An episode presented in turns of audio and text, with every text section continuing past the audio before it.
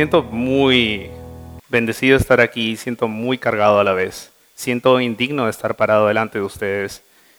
Y la razón es, hoy en la mañana, esto, ustedes, muchos conocen a Mark. Mark es parte de, de nuestra iglesia, es parte de esta familia de amor. Y él trabaja con un ministerio, bueno, no es un ministerio, trabaja con el gobierno holandés, porque es él es holandés, pero hace un trabajo pastoral con muchachos que están en la cárcel, holandeses que han cometido, muchos, muchos son eh, por crimen de tráfico de drogas, pero el tema está en que Mark hace un cuidado pastoral, va, hace, viaja por todo el país visitando a estos muchachos y realmente es como muchos de ellos no tienen ni esperanza ni nada. Y hoy día, bueno, el día de ayer en la mañana había un muchacho que debía ser liberado y el muchacho tenía problemas mentales y alto, o sea, un alto problema con drogas. Y él no podía, en su mente no funciona bien. Y al muchacho lo han dejado en la calle y no saben dónde está. Y Mark ha salido a buscarlo. Entonces, si no está hoy aquí, es porque Mark está en la calle, en una ciudad de 10 millones de habitantes, tratando de ubicar a un muchacho holandés que no habla español y consume drogas. Y quiero que ustedes estén orando por eso. Siento mi corazón muy conmovido, y no me siento listo realmente.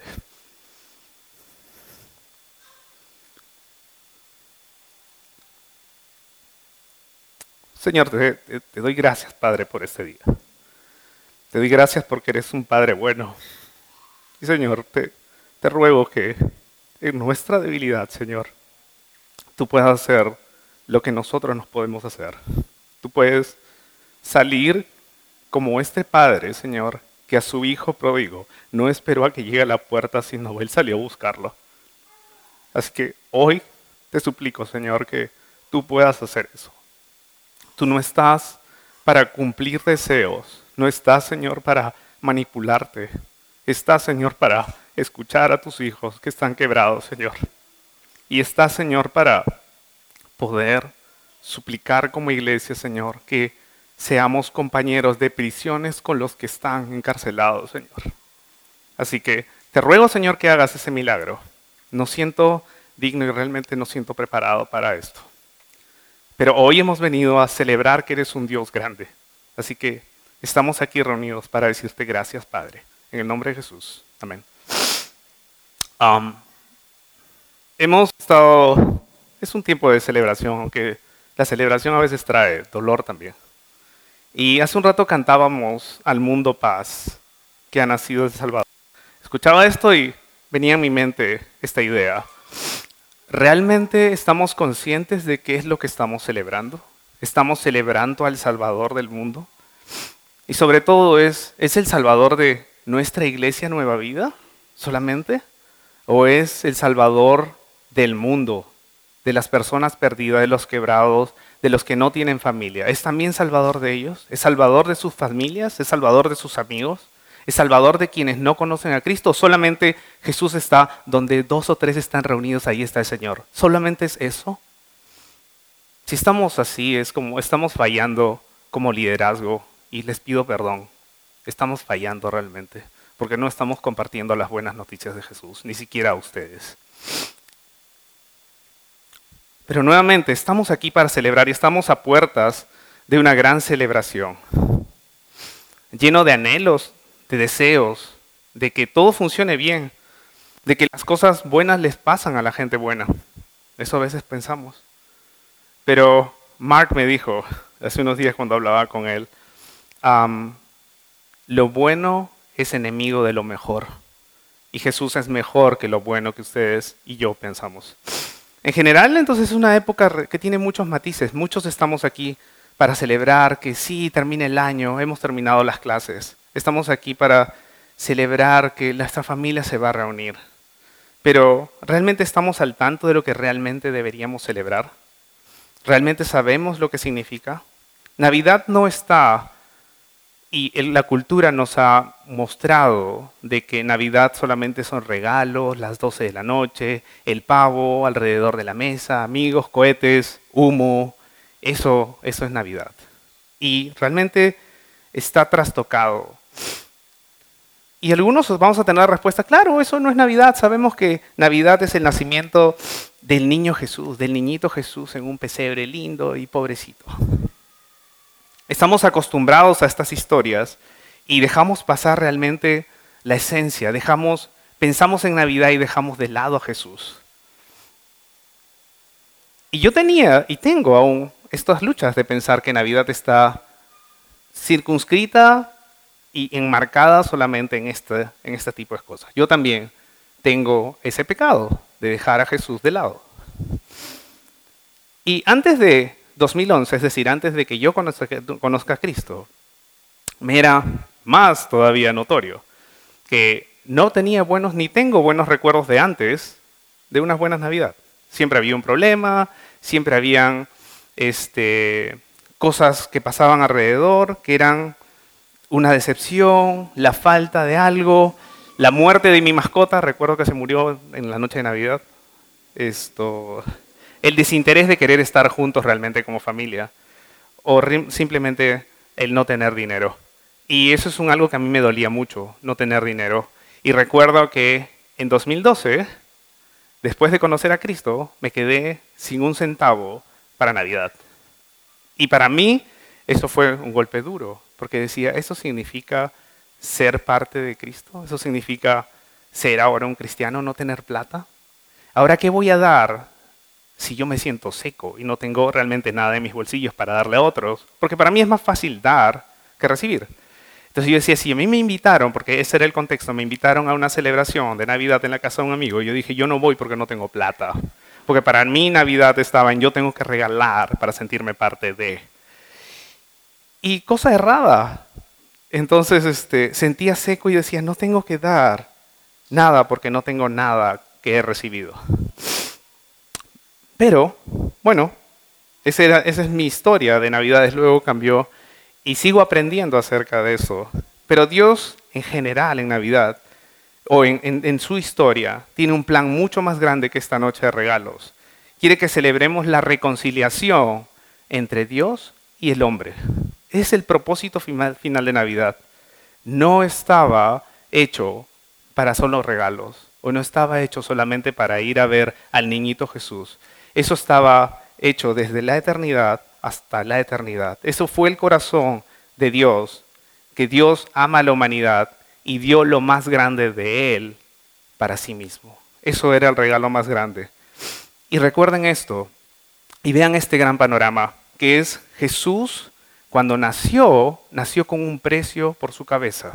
No creo que ninguno de sus niños haya nacido con un letrero que decía se busca para matarlo, tiene precio. Y pasó 33 años, o 30 y, sí, 33 años después de eso, y aún su cabeza tenía precio. Quiero que vean eso. Jesús nació con un precio por su cabeza, desde que nació hasta que murió. Se cumplió eso. Tenía persecución. Eso es el contexto.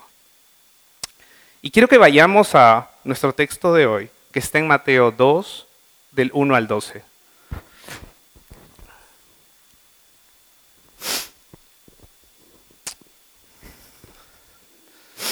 El texto dice, después de que Jesús nació en Belén de Judea, en tiempos del rey Herodes, llegaron a Jerusalén unos sabios procedentes del oriente. Y ellos preguntaron, ¿dónde está el que ha nacido rey de los judíos? Vimos levantarse su estrella y hemos venido a adorarlo. Cuando lo oyó el rey Herodes, se turbó y toda Jerusalén con él. Así que convocó de entre el pueblo a todos los jefes de los sacerdotes y los maestros de la ley y les preguntó, ¿dónde había de nacer el Cristo? En Belén de Judea respondieron, porque esto está escrito, porque esto es lo que ha escrito el profeta. Pero tú, Belén, en la tierra de Judá, de ninguna manera eres la menor de entre los principales de Judá, porque de ti saldrá un príncipe que será pastor de mi pueblo Israel.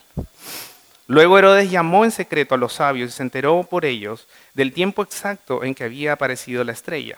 Los envió a Belén y les dijo, vayan e infórmense bien de ese niño, y tan pronto como lo encuentre, avísenme para que yo también lo vaya y lo adore. Después de oír al rey, al rey, siguieron su camino y sucedió que la estrella que habían visto levantarse iba delante de ellos hasta que se detuvo sobre el lugar donde estaba el niño. Al ver la estrella, señalaron de alegría. Cuando llegaron a la casa, vieron al niño con María su madre y postrándose lo adoraron. abriendo sus cofres y presentaron como regalos oro, incienso y mirra. Entonces, advertidos en sueños de que no volvieran a Herodes, regresaron a su tierra por otro camino. quiero poder compartirles algo. He estado teniendo la convicción de poder orar, pero de poder orar no de manera convencional de alguna manera, pero orar a través de la escritura. Y eso es lo que quiero hacer ahora. Quiero que podamos leer, orar y meditar en lo que estamos viendo aquí.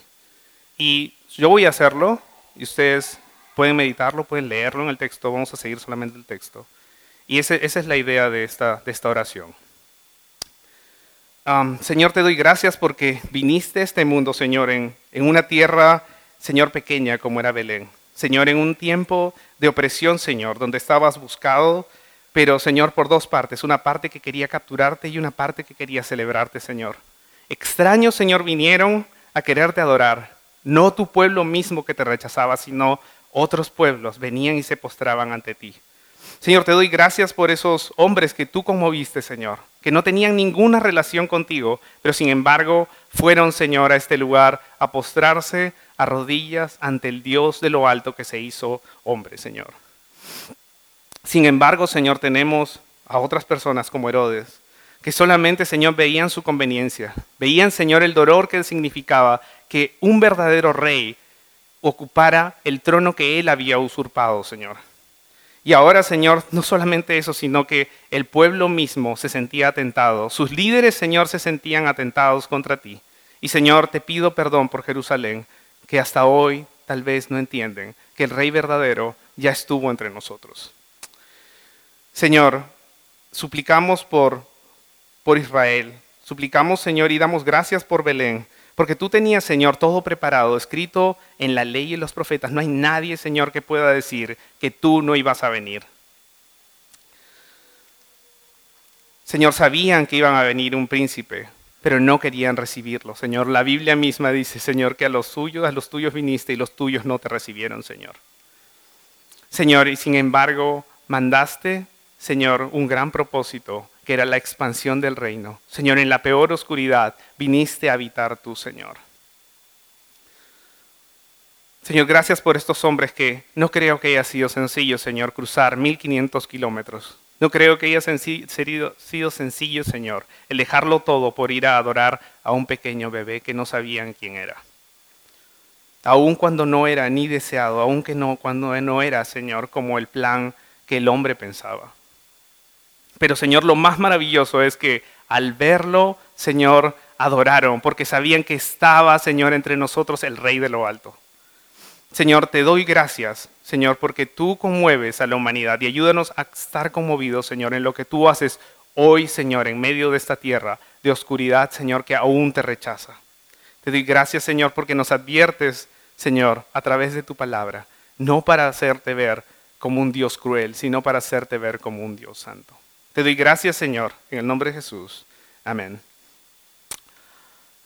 el texto nos muestra que ha pasado ya un tiempo entre el nacimiento de Jesús y los magos que llegan a adorar. Ha pasado ya entre un año y medio y dos años. Quien estaba a cargo era el rey Herodes.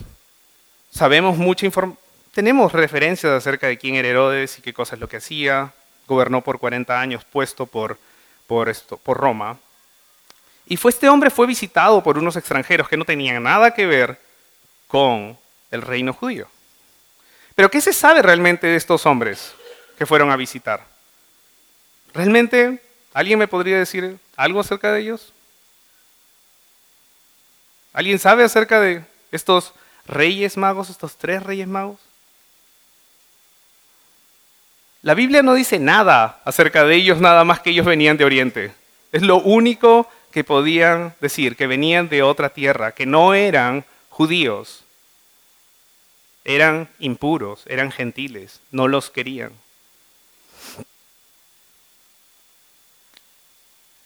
El Evangelio de Mateo parte como una invitación y dice, ven a ver. Eso es lo que Dios dice, vengan a ver. Y termina el libro con, otra, con la misma invitación, pero ahora extendida. Vayan y díganle a otros que vengan a ver. Ese es el Evangelio de Mateo. Dios nos está invitando a verlo, a ver a Cristo. Eso es lo que está haciendo, eso es nuestra Navidad. Él nos está trayendo otra vez al hogar. En Juan 17, la oración de Jesús está orando por la iglesia de hoy, por personas que aún no le conocían, por ti y por mí. Jesús hace dos mil años oraba porque tú estuvieras aquí hoy. No porque fuera Nueva Vida Lima. Oraba realmente porque tú celebres y le digas a otros, ven a ver. Y esa invitación no partió en Belén. Esa invitación partió desde el corazón de Dios en la eternidad. No partió con un niño, partió con el Dios mismo, con el Espíritu de Dios en la creación. Ahí partió el deseo de querer traerte aquí hoy. El plan de Dios conecta el pesebre con la cruz. El precio de Dios, el precio de su cabeza era desde que Él llegó a pisar esta tierra. Nadie lo quería y querían que Él muera. La humanidad lo rechazaba a tal punto que, lo querían muerto. Y Jesucristo no derramó su sangre por, por los que deberían de creer o por los que podían creer, sino los, por los que habrían de creer. Tal vez hay familia nuestra que aún no conoce a Dios, pero Dios está orando por ellos. Y quiero que veamos qué cosa es lo que estamos celebrando. Celebramos que Jesús primero es el Mesías, es el rey de los judíos y debe ser honrado como tal. Celebramos que Jesús debe ser adorado no solo por judíos, sino por todas las naciones de la tierra. También hay una parte negativa, que no es motivo de celebración, que representa un problema para personas que no quieren adorarlo porque se sienten confrontados, se sienten opuestos y sienten que Dios está haciendo algo contra ellos. Y eso les da oposición y por eso no quieren adorarlo. Pero también hay un deseo, no por estas personas, pero por un pueblo en general, que es que adorar significa atribuirle con gozo a Cristo, ofreciendo todo lo que nosotros tenemos, los mayores regalos que nosotros teníamos, no para pagarle a Dios para obtener algo de Él, sino solamente por permanecer más tiempo con Él. Quiero que veamos esta historia de estos tres hombres. Estos tres hombres que son sabios y aparecen de la nada, que señalan, que, está señalado en este texto, que no son de repente relevantes en este contexto navideño, pero si captamos esto, nuestra experiencia y comprensión de Navidad, y me incluyo, aumentará. Daremos un poquito más realmente de importancia de qué es lo que estamos celebrando. Tenemos una mayor, tendremos una mayor oportunidad de experimentar la plenitud y alegría que deberíamos tener en esta época del año. Y el texto dice, después de que Jesús nació en Belén de Judea, en tiempos del rey Herodes, llegaron a Jerusalén unos sabios procedentes del oriente. ¿Dónde está el que ha nacido rey de los judíos? preguntaron. Vimos levantarse su estrella y hemos venido a adorarlo. Cuando hablamos de todas las promesas de Dios de rescatar a su pueblo y de rescatar a otras naciones, encuentra sus primeros frutos no en un profeta, no en un maestro, no en un misionero que viene de Estados Unidos y rescata a las personas. Viene de tres extranjeros que no tenían ninguna relación con Dios, pero que Dios había conmovido su corazón, lo había preparado para que ellos fueran a adorar. Nada impidió que ni siquiera la religión pudiera cerrar las puertas para que estos hombres sean movidos por Dios para irlo a adorar. La invitación para la llegada de Jesús estaba descrita en la ley y en los profetas y se hace de manera milagrosa al hacer que esta invitación sea visual. Ocurre un milagro que es una estrella les muestra a dónde ir y una estrella que estaba prevista en sus cartas astrológicas de cómo se vería, pero luego ellos la ven y se mueven en esa dirección. Y no sé si ustedes han visto cuando hay estas fiestas gigantes en Lima y hay luces que apuntan y ustedes ya ven, ahí es a donde debemos ir, ahí es a donde está la fiesta, esa es la luz a donde debo ir. Y no sé si les gusta a ustedes las películas, pero ¿han visto Batman? Me imagino que sí. ¿Cómo lo llaman a Batman? ¿Alguien sabe cómo lo llaman a Batman? ¿Cómo hacen? ¿Qué hacen? La luz, ¿no? Y señala dónde está y qué debe hacer. Esa es la idea. Perdón por el paréntesis de Batman, pero esa es un poco la idea.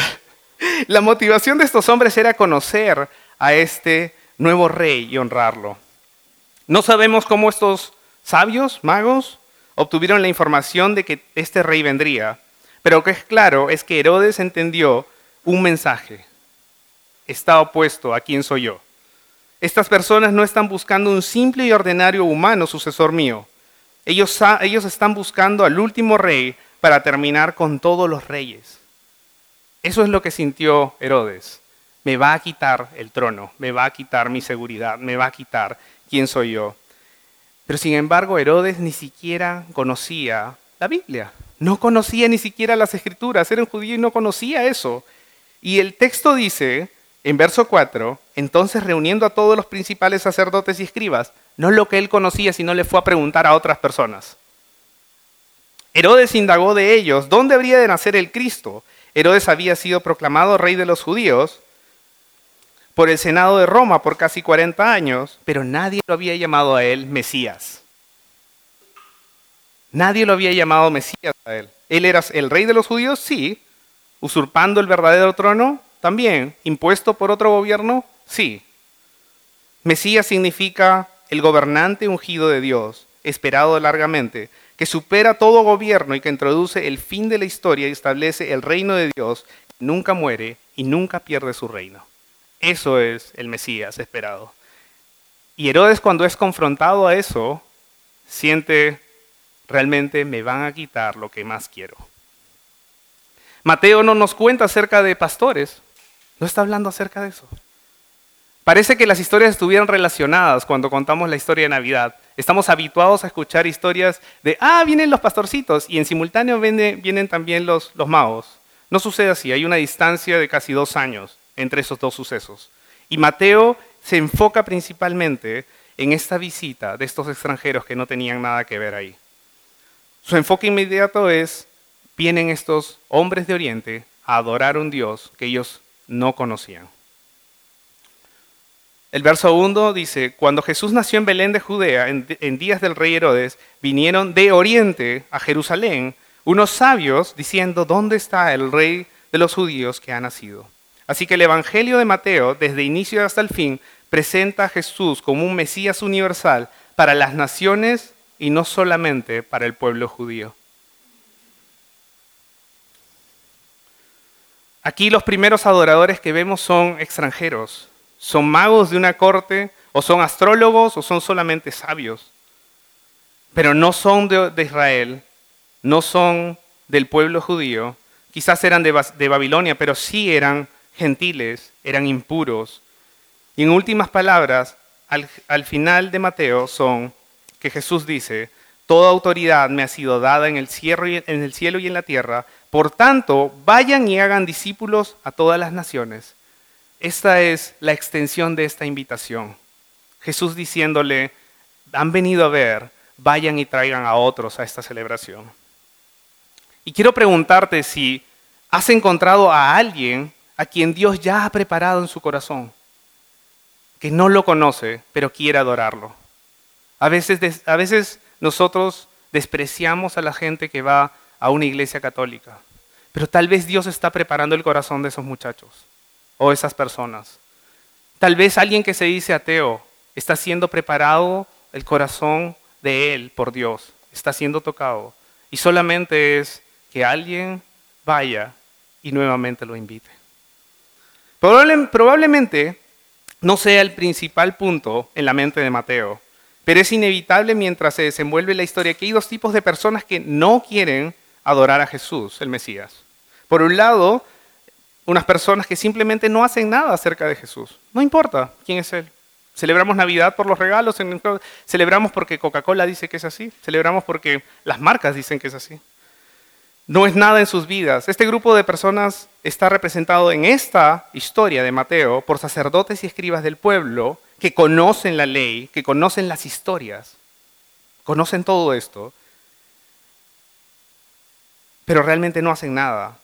Herodes dice, el texto 4 dice, el verso 4 dice, entonces reuniendo a todos los principales sacerdotes y escribas del pueblo, eran los líderes de ese momento y conocían de qué estaba hablando. Herodes les preguntó a ellos, ¿dónde habría de nacer el Cristo?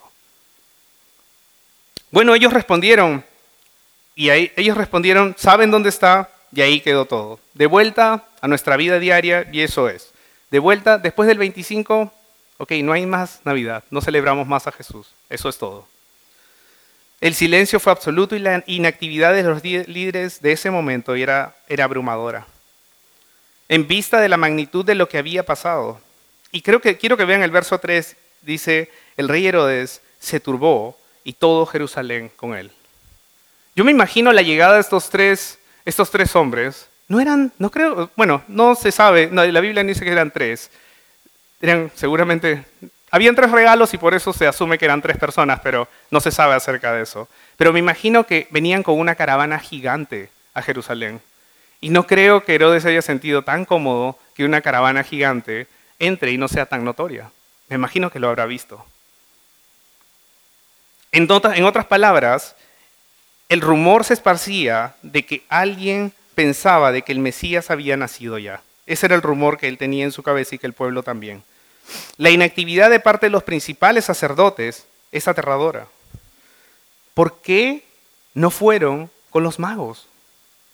Si sabían ellos dónde nacería el Cristo, ¿por qué no fueron con ellos? Si conocemos la Biblia de, ¿cómo se dice? De tapa a tapa, ¿por qué no vamos a hacer lo que dice la Biblia? Me incluyo en eso. Ellos no estaban interesados, estaban en su estado de confort. Ellos no querían perder lo que ya tenían. Ellos no querían adorar al verdadero Dios. Y el segundo tipo de personas es no quiere adorar a Jesús. Los que no quieren adorar a Jesús son los que ven, los que se ven profundamente amenazados. En esta historia de Herodes, él está asustado y lo que hace es elaborar un plan para poder perseguir a Jesús y para poder matarlo y les dice a estos, muchachos, vayan y cuando lo encuentren me dicen dónde está, para yo también ir a adorarlo. Él había preparado algo para eso.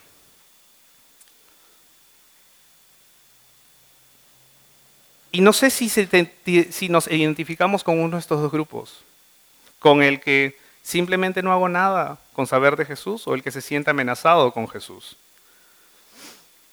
Para Mateo, adoración tiene un significado muy alto en el texto. Primero veo a estos sabios atribuirle autoridad a Cristo al llamarlo rey de los judíos. ¿Se imaginan llegar al rey de ese momento y decirle, hemos venido a adorar a un nuevo rey, no a ti, a otro rey? No creo que sea tan cómodo. No me imagino, es, el rey que ha puesto Roma. Tiene mucho poder. Y vienen unos tipos de fuera y le dicen, a ti no te adoramos porque tú no eres el Mesías, vamos a adorar a otro que ha nacido hoy día no creo que sea tan cómodo, ni para unos ni para otros. Segundo, veo a los magos atribuirle la dignidad al postrarse ante él.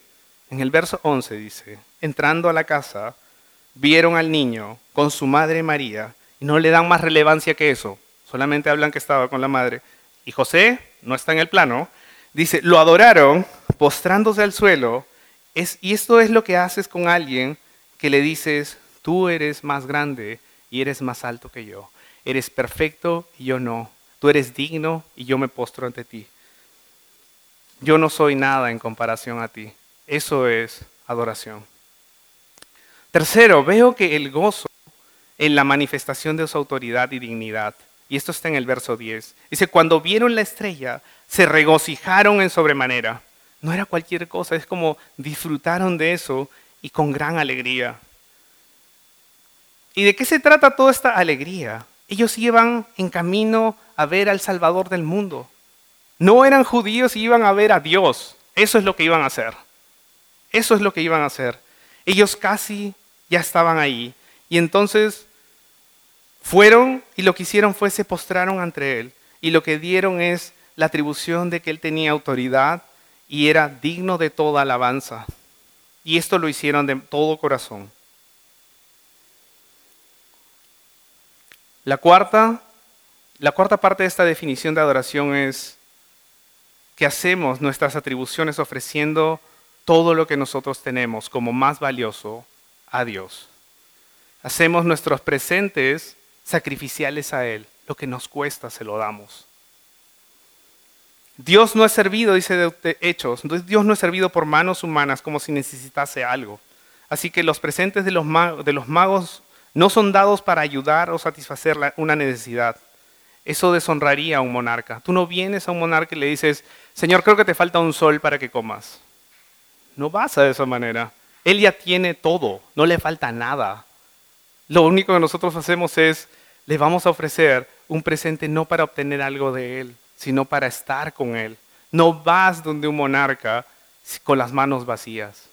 No vas a postrar, vas, vas de la mejor manera y te postras ante Él y le das lo máximo que tienes para decir tú eres más importante que lo que yo tengo.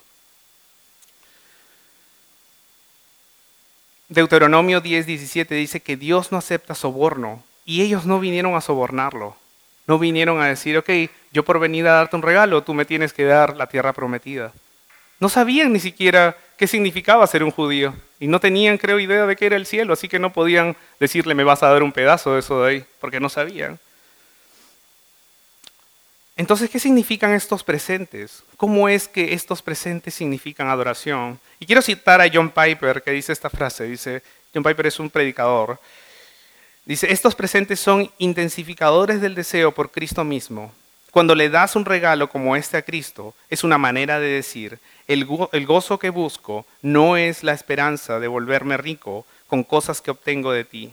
No he venido a ti por tus cosas, sino a ti. Y ahora intensifico este deseo y lo demuestro renunciando a las cosas con la esperanza de, que de disfrutarte más a ti y no a las cosas. Al darte lo que no necesitas y lo que yo pudiera disfrutar, entonces estoy diciendo más encarecida y auténticamente, tú eres mi tesoro, no estas cosas. Creo que eso es lo que significa adorar a Dios con presentes de oro, incienso y mirra. Y no nos distraigamos en que qué era el, qué significaba el oro y qué significaba cada. No no nos distraigamos en eso. Eso nos distrae. Conocer esas cositas nos terminan distrayendo de cuál es el objetivo de Dios y quién es Jesús en nuestra vida. ¿Cómo es, y quiero preguntarte, ¿cómo estamos presentando nuestra adoración? ¿Y realmente es como solamente estamos viniendo a pagarle algo a Dios? Una cosa que es preocupante y que se puede ver hasta aquí en el texto que hemos visto de las acciones de estas, del, del movimiento de estos judíos, líderes de ese momento, que es realmente desgarradora y da miedo, y es que puedes conocer la Biblia, puedes conocer la Biblia y perder a Jesús. Tengan cuidado con eso. Puedes conocer la Biblia y puedes perder a Jesús.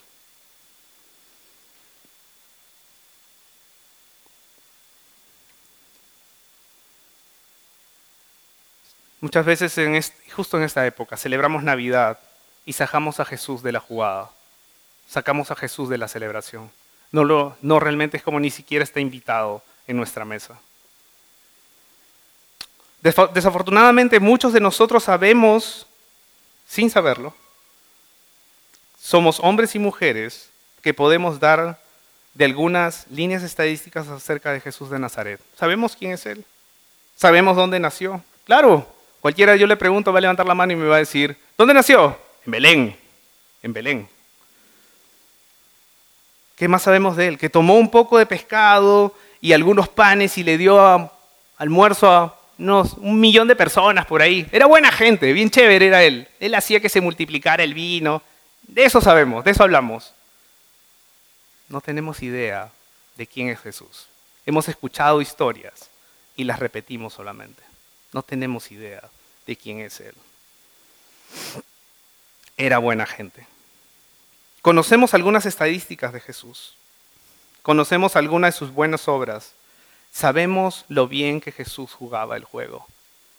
Eso sí sabemos. Sabemos las historias divertidas de la multiplicación eso sabemos. Pero no lo conocemos a Él. Y lo ves, es doloroso verlo en el texto. Y dice el verso 3, cuando el rey Herodes escuchó esto, se turbó y toda Jerusalén con él. Les molestaba que realmente les dijeran la verdad y ellos vieran esa verdad y no se movieran. Yo entiendo por qué Herodes está preocupado. Me va a quitar el, me va a quitar el lugar. El puesto me lo va a quitar. Esa era su preocupación. Pero ¿por qué Jerusalén se turbó?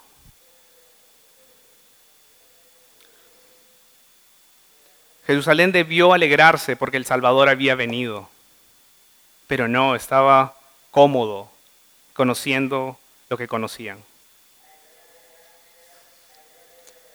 Y Herodes se reúne con los más altos líderes. Y reuniéndose, dice el, verso 4, reuniéndose con todos los principales sacerdotes, escribas del pueblo, les preguntó, ¿dónde nacería el Cristo? Y ellos dijeron, en Belén de Judea. Así está escrito por el profeta. Oh Belén, en la tierra de Judá, no eres, menos, importante de entre los gobernantes de Judá, porque de ti vendrá un gobernante que pastoreará a mi pueblo Israel. No se movieron. Me sorprende al leer el texto, ¿por qué no empezaron a juntar sus cosas y fueron con estos magos? ¿Por qué venimos el domingo y no vamos a hacer lo que la Biblia dice. Estos son los principales sacerdotes y escribas. Ellos conocen la promesa. Ellos son los expertos en el Mesías que vendrá. ¿Y ves lo rápido que ellos respondieron? En Belén.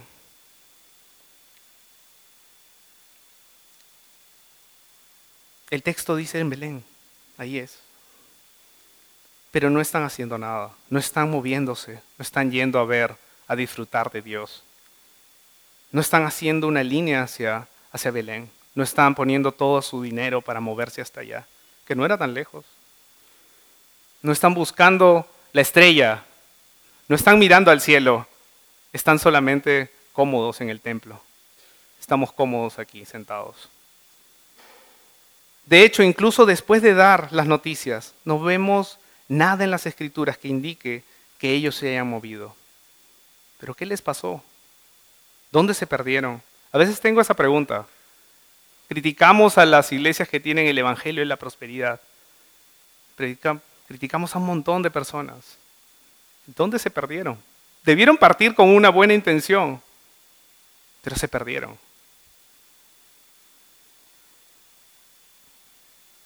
¿Cómo puedes ser entrenado y conocer las verdades hermosas y profundas acerca de quién es Dios y no ser conmovido por ello. Soy el primero que hace eso. Me alimento más de texto y de conocimiento que realmente de saber quién es Dios y disfrutar de Él. Y quiero confesar eso delante de ustedes. Soy el primero que hace eso. Disfruto de conocer más la Biblia y de no de conocer a Dios.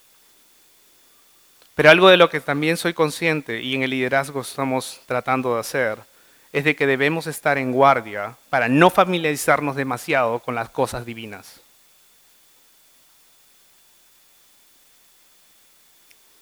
Cuando te familiarizas demasiado, cuando no meditas y piensas y te quedas en la teoría de la magnificencia de las cosas de las que hemos estado hablando, tiendes a jugar con algo con lo que no se juega. Tiendes a ser indiferente hacia aquello con lo que no debes ser indiferente. Ahora, aquí tenemos hombres que son expertos en la escritura, que reciben noticias del rey Herodes. Oye, al parecer el rey de los judíos ha nacido. Le dicen eso y no se mueve. ¿Dónde lo encontraría? Es fácil. Miqueas 5, 2 dice, será en Belén. Y no se mueven tal cual concursos de Biblia, tal cual si me preguntaran acerca de Juan 3:23. No sabemos y no queremos entender lo que Dios está diciendo.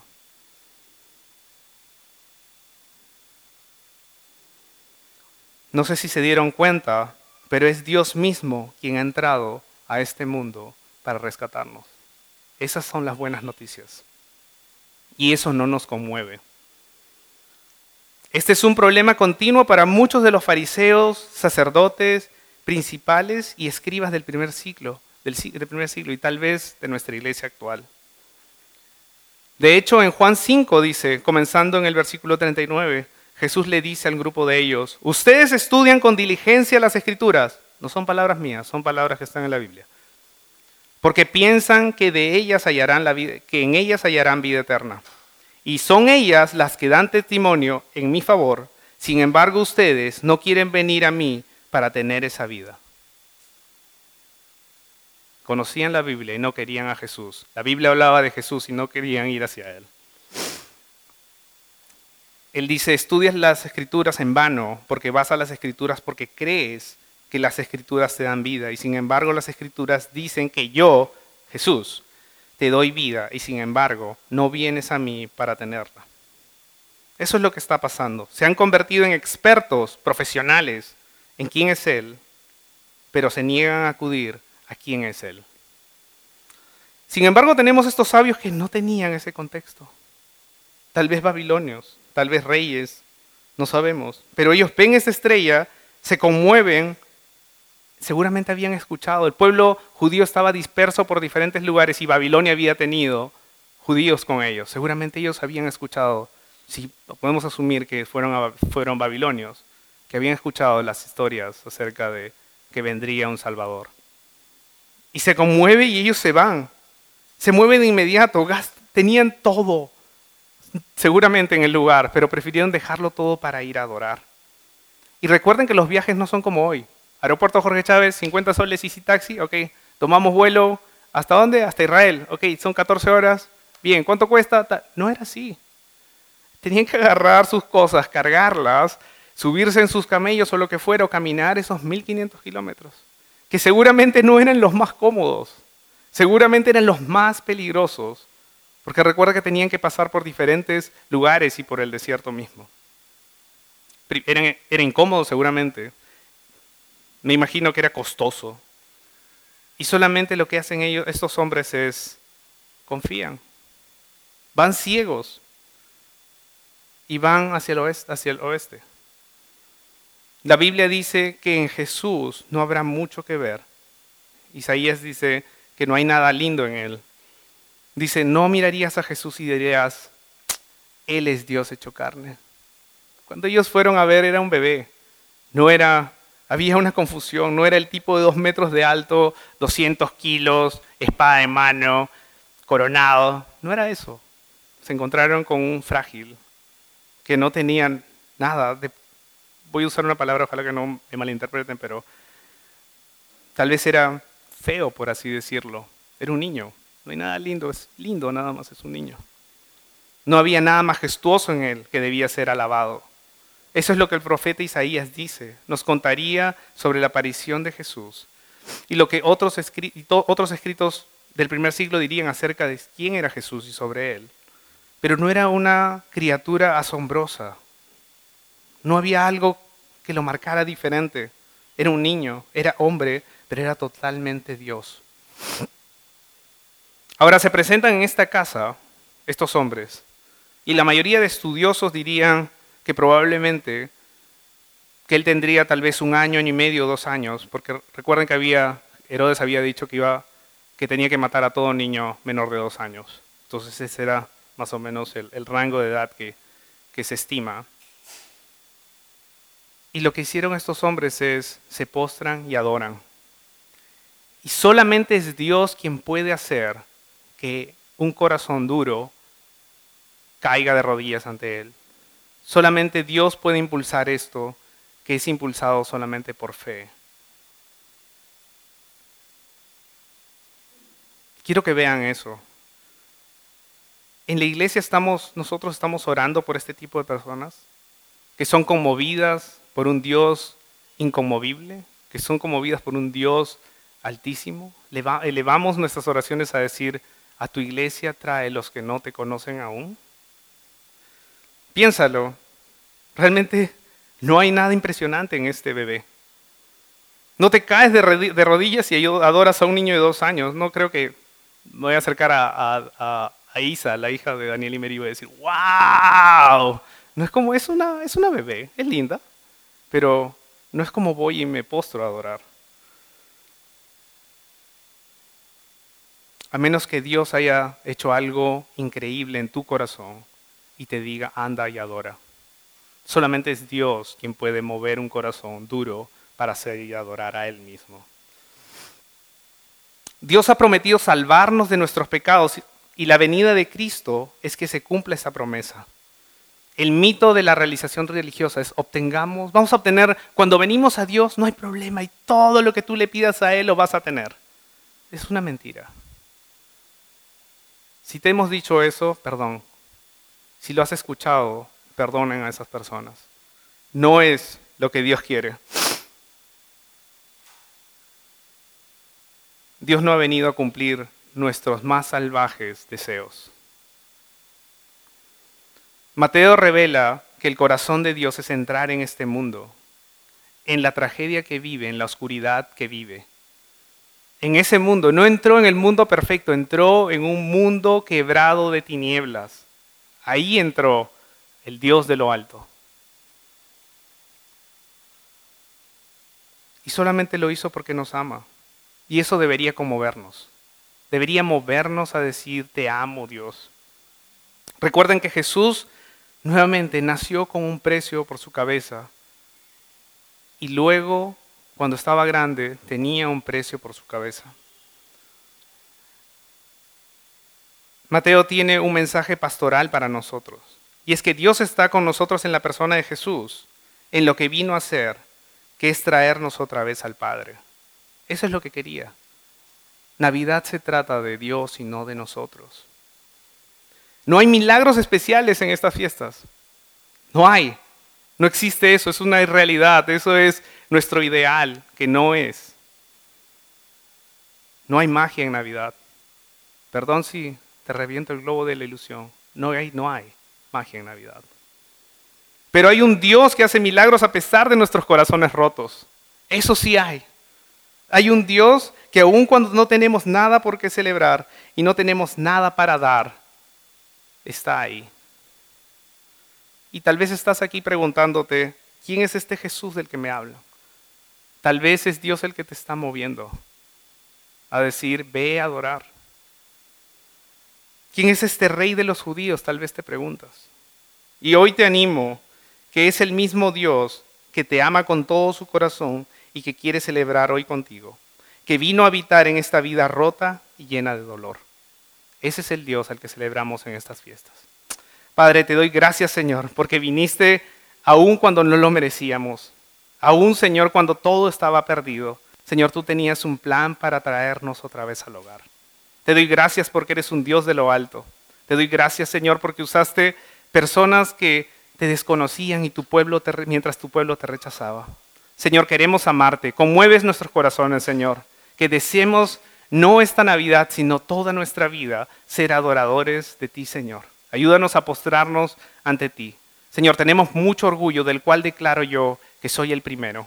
Así que te pido, Señor, que quebrantes mi corazón de orgullo, de solamente querer conocerte textualmente y no realmente quién eres tú. Cuando no quiero pasar tiempo contigo, dame, Señor, deseo por ti. Te doy gracias, Señor, en el nombre de Jesús.